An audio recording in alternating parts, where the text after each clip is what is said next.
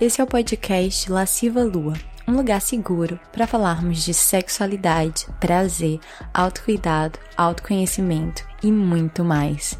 Eu sou a Lua Menezes, terapeuta sexual, escritora, atriz e criadora.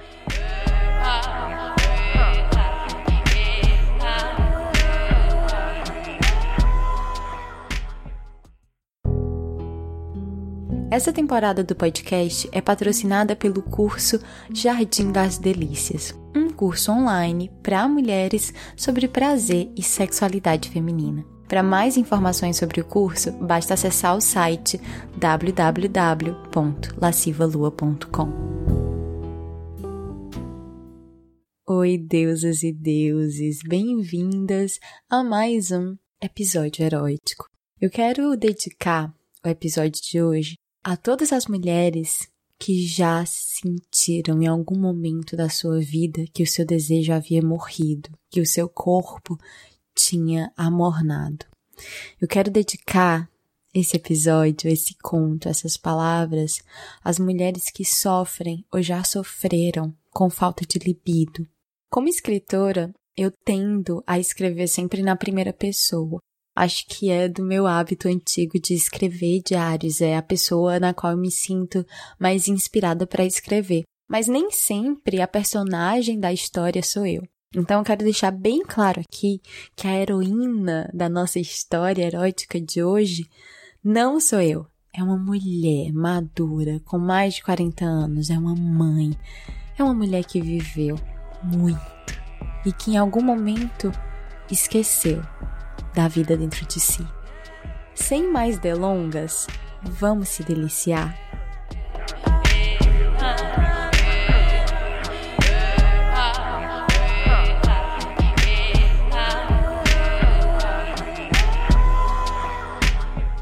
Tango, por Lua Menezes. Eu estava em Buenos Aires, Puerto Madeiro ele dançava sozinho num palco cru, e da força dos seus cascos contra o chão saíam faíscas. O eco sólido das batidas ritmadas, ritmando também a minha taquicardia, o meu coração acelerado. Ele tinha gestos rápidos, certeiros, como golpes contra o ar estático, e escapava uma eletricidade que fustigava o ar. Eu me ajeitava na cadeira hipnotizada, os olhos cinzentos vidrados naquele bailarino que batia com a sola dos pés a madeira dura do palco e que por debaixo dos holofotes pingava e suava de esforço e potência. Eu, ali no escuro da plateia e na solidão de viajar sozinha, me quedava absolutamente absurda naquele show de tango e testosterona. A orquestra ao vivo manejava o tango como um tecido solto no ar, destinado a nunca cair. E ele, o dançarino, sozinho, rei ali naquele palco, empunhava seus gestos como um lutador, gestos pontiagudos, pernas rápidas, tudo tão certeiro e tão sem se perder que quem se viu embaralhada fui eu. E assim eu tateei a taça de vinho na mesa como. como uma perdida. E bebi daquele vinho como uma poção para me trazer de volta para a realidade. Mas não, o vinho só me embriagou ainda mais. Era transe o que eu sentia vendo aquele homem dançar, tão sozinho e suficiente. Muitos dançarinos e dançarinas passaram por aquele palco antes dele, todos em duos ou trios, todos com faces graves e pernas ágeis, mas nenhum dançou solo, só ele. Eu nem sabia que se podia dançar tango sozinho. Nenhum dançou com tamanha compenetração, com sobrancelhas tão franzidas, têmporas tão suadas, olhos tão cortantes, punhos tão cerrados, dentes tão trincados e maxilar tão marcado.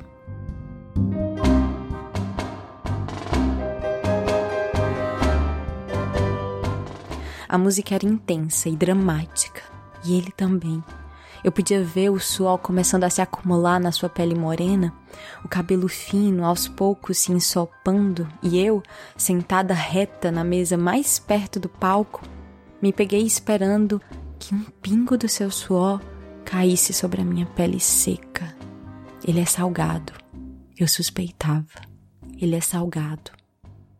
Várias vezes, no meio da coreografia, ele fazia aquele passo, bem comum no tango, um joelho flexionado e o outro estendido, a perna de trás reta, deslizando pelo chão e a pelvis indo para baixo, graciosa, certa. Quando ele fazia esse movimento, eu assistia menos o passo vigoroso e mais o desenho dos seus músculos, das suas pernas grossas, da sua bunda, da sua panturrilha forte, se desenhando como pedra talhada sob o linho do figurino. E tudo isso era meio inconsciente, meio enevoado, máquina de fumaça, canhões de luz, tudo meio embaçado e o tango sem piedade e sem parar até que, em um determinado momento, ele girou. E nesse giro, ele congelou numa posição os olhos dele desceram para a plateia e pousaram em mim, diretamente sobre mim. Eu me derreti como prata. A prata dos meus olhos fundidos, a prata que um dia correu no rio logo ali, que banhou esse porto, esse corpo, esse país. Eu desviei o olhar porque de repente esqueci meu nome, esqueci onde é que eu tava, o rosto ardendo de vergonha. Demorou um tempo para que eu me lembrasse que eu estava em Puerto Madeiro, Buenos Aires, Argentina tão longe de casa e sozinha. Com a pele da face e os órgãos e os ossos esquentados a nível de fusão, e eu não sabia se era por causa do vinho, do tango, do bailarino, da dança como cortes no ar e em mim. Provavelmente tudo isso junto e misturado, eu me senti sem controle, sem controle de nada, sentindo a minha vida caindo aos pedaços. Viajar para Buenos Aires tinha sido uma loucura, mas mais loucura ainda era essa tormenta bordou dentro de mim, vinho e sangue aquecidos, e o meu olhar cinza naquele bailarino prateado. Um dia, há muito tempo atrás, uma pessoa que eu amei disse que os meus olhos não eram negros, eram cinza, que tinha uma luz que reluzia por trás deles. E eu achei isso bonito na época, achei poético. Mas ali, sentada sozinha, assistindo aquele show de tango, me veio um, um pensamento cruel. Eu perdi o brilho, pensei. O meu olhar agora é opaco, triste. Então eu pensei no cinza frio de São Paulo, cidade onde eu construí a minha vida. Pensei nas gotas da chuva sobre a janela do meu escritório.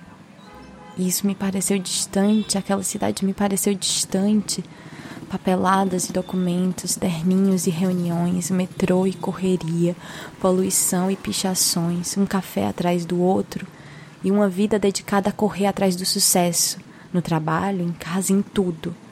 Quatro décadas de vida e uma vida cinzenta, atarefada, correndo entre um lugar e outro e nunca estando em lugar nenhum, atendendo às expectativas de todos, do chefe, do marido, do filho Onde foi que eu me perdi?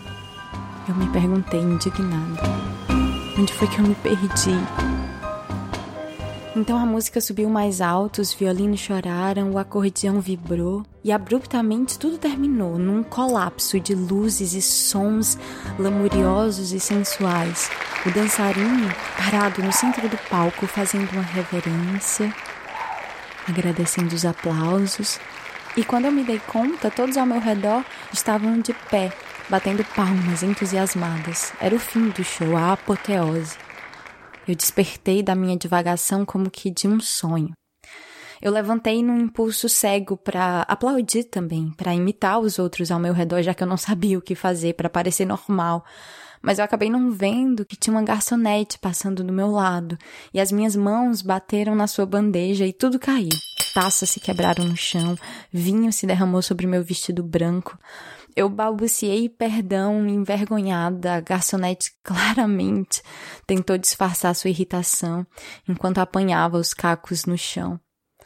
Eu senti olhos se voltando contra mim e eu me senti ainda mais envergonhada, ainda mais estúpida, frustrada com a vida, desconcertada por causa de um de um bailarino argentino que devia ter sei lá, metade da minha idade. Eu saí correndo para o banheiro para tentar lavar a mancha de vinho no meu vestido, para tentar lavar a minha vergonha. É desconcertante lembrar que somos corpo. E eu estava tão fria em São Paulo, tão seca, correndo automática, como quando você dirige de um lugar para o outro e quando chega no destino, percebe que não se lembra de nada do meio do caminho. Era assim que eu ia. Casa, trabalho. Casa, trabalho. Ali naquele show, assistindo aquele bailarino dançar, eu me lembrei que eu ainda tinha sangue correndo nas veias. Sangue correndo nas veias como rios se aquecendo. E o baixo ventre como um caldeirão. Eu tava sentindo a minha buceta. A minha buceta de repente viva, quente, querendo. Tudo tão cheio de vapores, tudo tão confuso. Eu comecei a esfregar o vestido na pia do banheiro e vi no espelho os meus olhos cinzentos, perdidos por debaixo de pesadas camadas de rímel.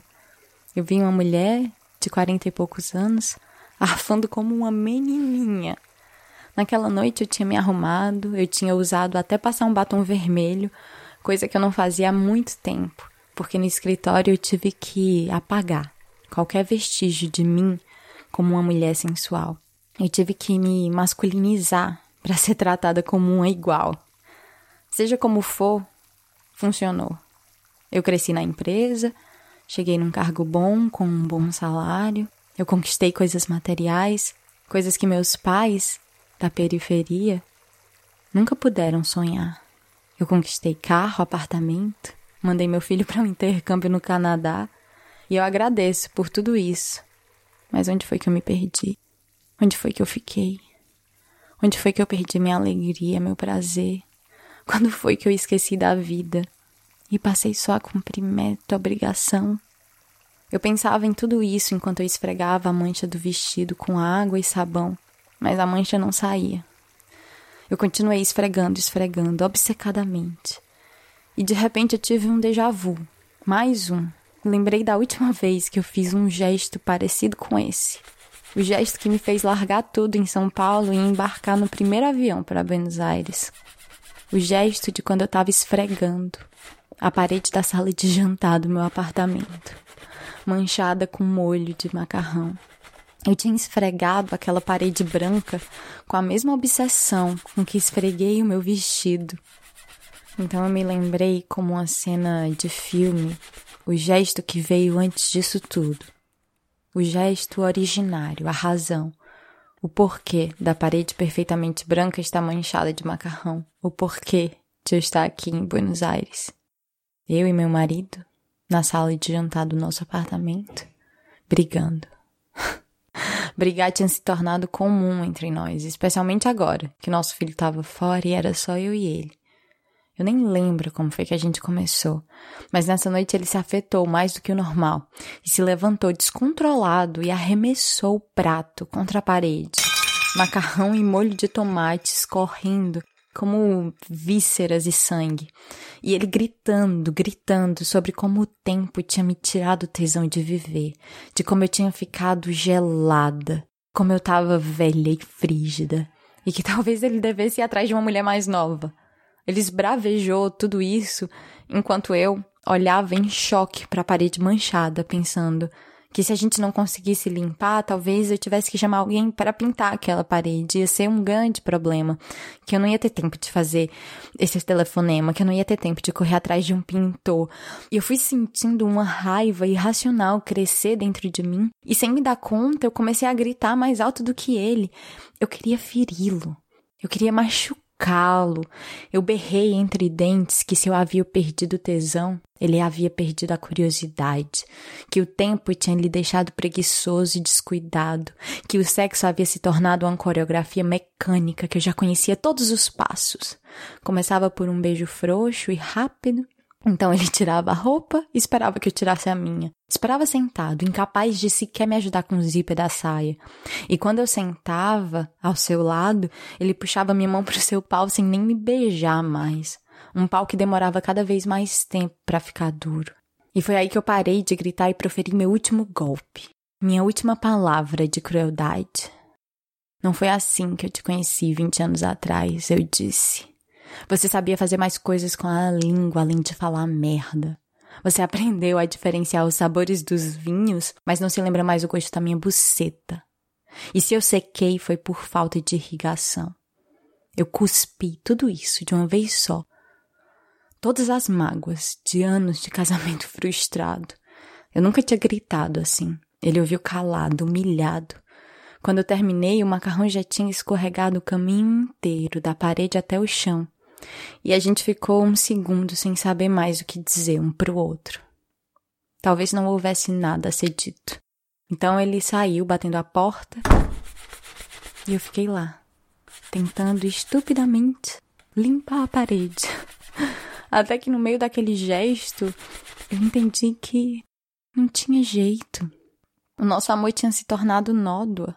Aquele era o fim. Aquele era o fim. Foi então que eu soube. Eu fui pro quarto, arrumei uma mala sem saber para onde eu ia, chamei um Uber pro aeroporto de Guarulhos, olhei pro telão do embarque, qual o voo mais próximo. Eu queria sair de São Paulo, eu queria ir para longe, para outro país. O voo mais próximo era para Buenos Aires. Algumas horas depois, eu desembarquei na terra do tango. Arrumei um quarto de hotel de última hora, e ao chegar no quarto, eu senti uma espécie de alegria infantil quando eu me dei conta que eu estava livre. Eu deitei naquela cama com lençóis limpos e bem passados e dormi por 12 horas sem sonhar. Acordei no outro dia revigorada. Passei pelo cemitério da Recoleta. De todos os pontos turísticos da cidade, foi esse o que me chamou a atenção. Não sei, acho que eu estava tentando entender e sentir a morte. Era a morte de um ciclo, eu sabia. Eu sabia com as minhas vísceras. Eu estava prestes a renascer. Mas então eu me vi fazendo o mesmo gesto, tentando limpar o vestido branco. Do mesmo jeito que eu tentei limpar a parede. E esse déjà vu foi tão confuso na minha mente que eu pensei que. que tinha tudo sido uma ilusão. Pensei, será que eu tô destinada a repetir sempre as mesmas coisas. Foi então que eu duvidei. Eu duvidei de mim, eu duvidei das minhas escolhas, do meu instinto, eu duvidei dessa loucura que eu fiz, viajar para outro país sem avisar ninguém, faltando trabalho, sumindo. Que diabos eu estava fazendo? Eu desisti de lavar a mancha no vestido. Engoli a vontade de chorar. Quando eu finalmente saí do banheiro, eu vi as mesas vazias e as taças vazias manchadas de batom. O show tinha acabado e todos partido. Eu caminhei para fora da casa de show, reduzida a um fiapo de gente. O ar estava tão fresco ali em Puerto Madeiro. Eu parei na boca do rio, observando as luzes que tilintavam nas margens. Foi quando eu escutei vozes animadas se aproximando eram os dançarinos do show, saindo pela porta de serviço, sorrindo, brincando uns com os outros. E entre eles estava ele, bailarino prateado. Quando meu olhar se acidentou no dele, eu me desconcertei tudo de novo. Eu virei de costas e voltei a observar o rio. Atrás de mim eu ouvi passos e despedidas, besitos e hasta luego. Então eu escutei cascos na minha direção. Eu sabia que era ele. Ele chegou do meu lado e perguntou: Te gostou? Sua voz fez meus pelos se arrepiarem. Eu respondi fracamente que, que sim, claro. Então ele comentou, como quem não quisesse nada, que me viu na plateia Via seus olhos de plata brilhando em la oscuridad. Foi alguma coisa assim que ele disse. Eu nem falava espanhol, mas eu entendi. E eu comecei a tremer. Ele me perguntou se eu tinha frio, mas era de calor que eu tremia. E por dentro eu me perguntei por que, que ele estava falando comigo. Por quê? Vendo meu desconcerto, ele perguntou se eu sabia dançar tango. Respondi que não. Ele afirmou que movimentar o corpo me aqueceria.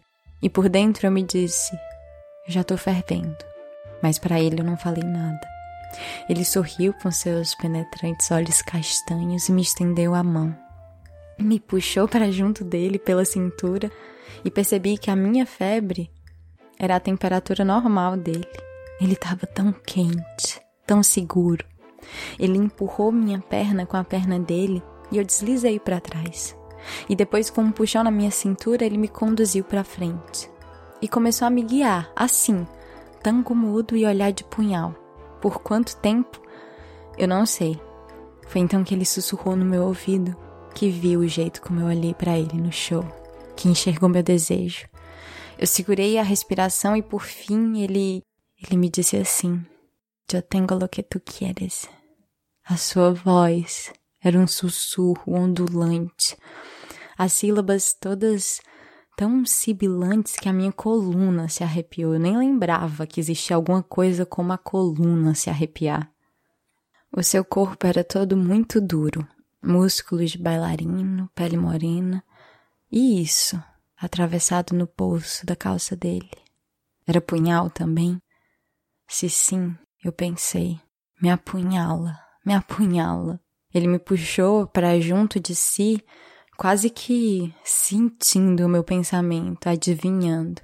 Eu pude sentir o seu pau duro, o seu hálito quente, e a minha buceta pulsou forte. E sem que eu controlasse, a minha boca disse: Eu quero você. Saiu assim, de repente. Ele sorriu, me conduziu de volta à casa de show, onde os fantasmas dos últimos faxineiros e garçons mal pareceram ver a gente muito menos se importar com a nossa presença. Passou por mim um pensamento bem breve, mesquinho, ciumento. Será que ele sempre traz mulheres aqui? Mas resolvi não seguir esse pensamento. Segui ele por um corredor escuro até o camarim. Ele me puxava pela mão, e quando a gente entrou no camarim, ele acendeu as luzes do espelho e me sentou no balcão entre as maquiagens. Sem pressa, ele tirou toda a minha roupa, com golpes tão certeiros quanto os do palco. Dei um passo para trás e me comeu com os olhos. Eu fiquei com vergonha, meu corpo já não era o mesmo do que era antes. Mas antes que eu tivesse tempo de tentar me cobrir ou de tentar me colocar numa pose mais sensual, ele se ajoelhou diante do templo do meu corpo, abriu minhas pernas ao máximo e me chamou de preciosa. Ele sussurrou isso olhando para minha buceta. E logo depois caiu de boca nela. Primeiro lambendo tudo, absolutamente tudo, sem miséria. Colocou a língua lá dentro, uma língua muito molhada que depois subiu pro clitóris e ali ficou, sugando, sugando, sugando.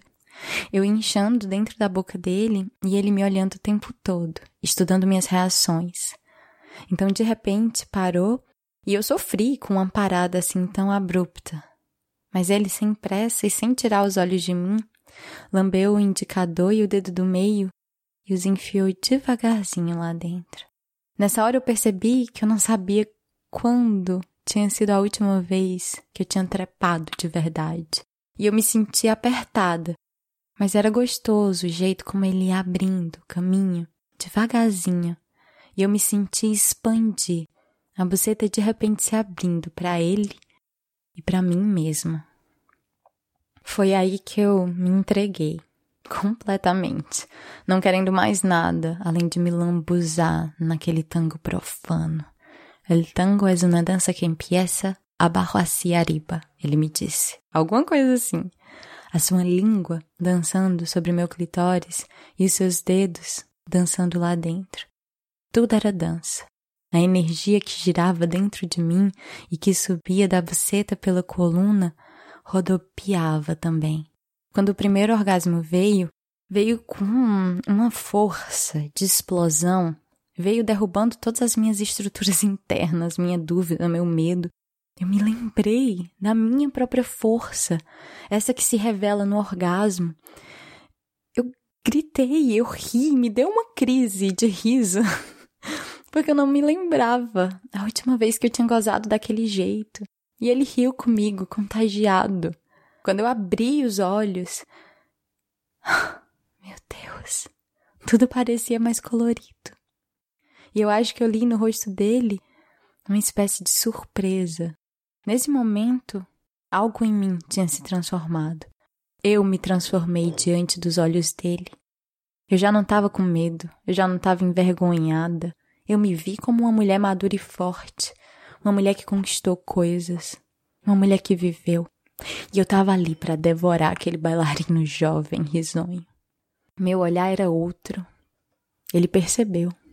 Ele, que até então estava guiando a situação, ficou de repente parado, esperando eu agir.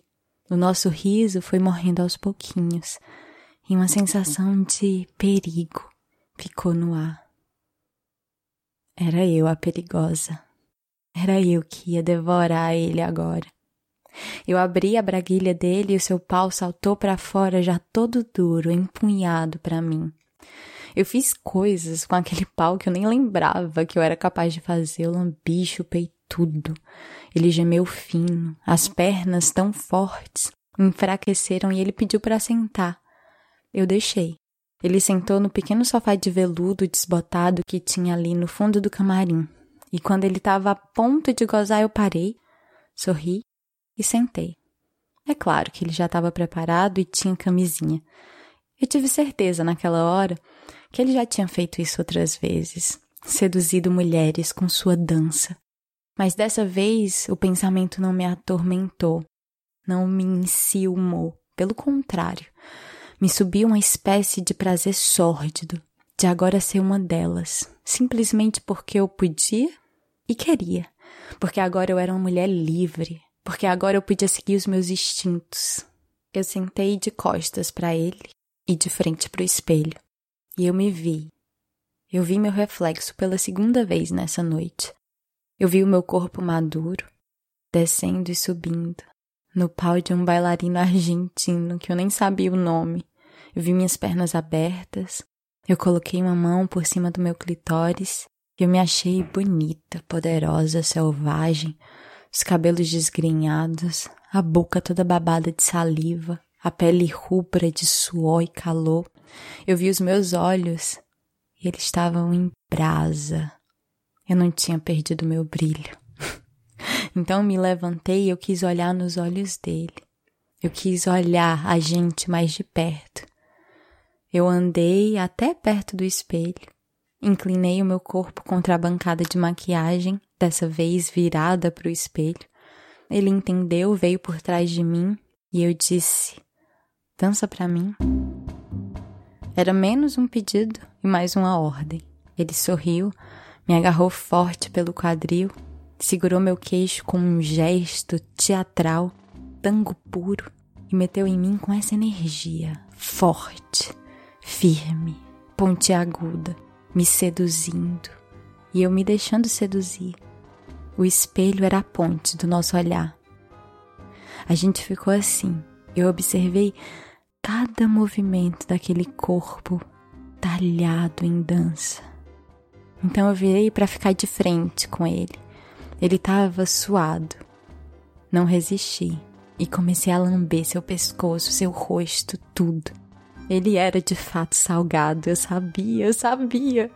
Eu queria me encharcar dele, eu queria carregar seu cheiro de macho no meu corpo. Ele duas vezes suado, suado e secado do espetáculo, e então suando de novo, dessa vez por causa da nossa dança, da nossa dança selvagem.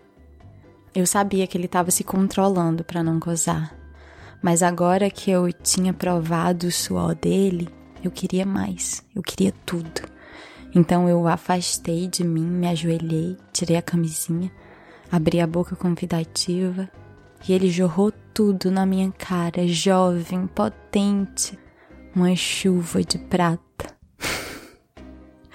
a gente se abraçou na despedida e não trocamos telefone, rede social, endereço, nem sequer nome.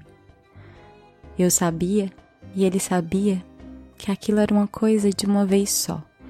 Eu sabia que ele tinha tido uma função na minha vida e era me ajudar a me lembrar da força que pulsava dentro de mim, da mulher selvagem que não tinha morrido nem se apagado, que eu não era mais opaca, eu voltei sozinha para o meu quarto de hotel e a solidão não me assustou. A solidão era liberdade. Eu não fazia ideia do que, que eu ia fazer com a minha vida, do que eu ia fazer em São Paulo quando eu chegasse. Eu sabia que um divórcio me esperava, mas eu estava pronta para aquilo. Eu estava pronta para essa luta. Aquela fase opaca e automática chegará ao fim. Aquele ciclo tinha se encerrado e eu estava pronta para me reinventar. E quem sabe até dançar mais um pouquinho.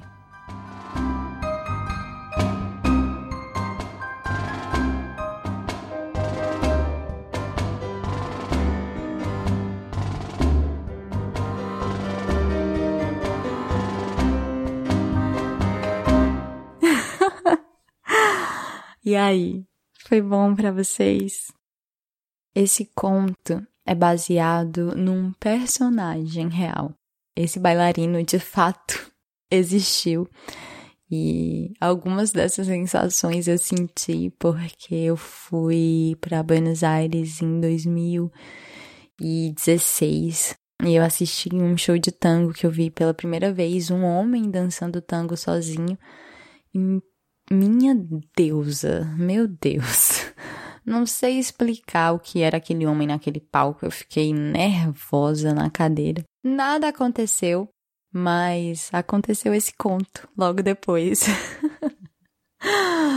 então, é isso. É isso que temos para hoje. Espero que vocês tenham gostado. E a sugestão lasciva do episódio de hoje é um vídeo meu e da Ana Gering, do Vagina Sem Neura, sobre falta de libido. É um vídeo muito legal que tá no meu canal do YouTube. Ele é um vídeo assim que eu acho que hum, toda mulher deveria assistir não só as que sofrem ou já sofreram com falta de libido, mas todas nós, para que quando a gente tiver uma amiga passando por isso, a gente possa conversar sobre. Porque é muito comum que a gente acabe se apagando em algum momento da vida. Então, essa é a sugestão lasciva e até o próximo episódio.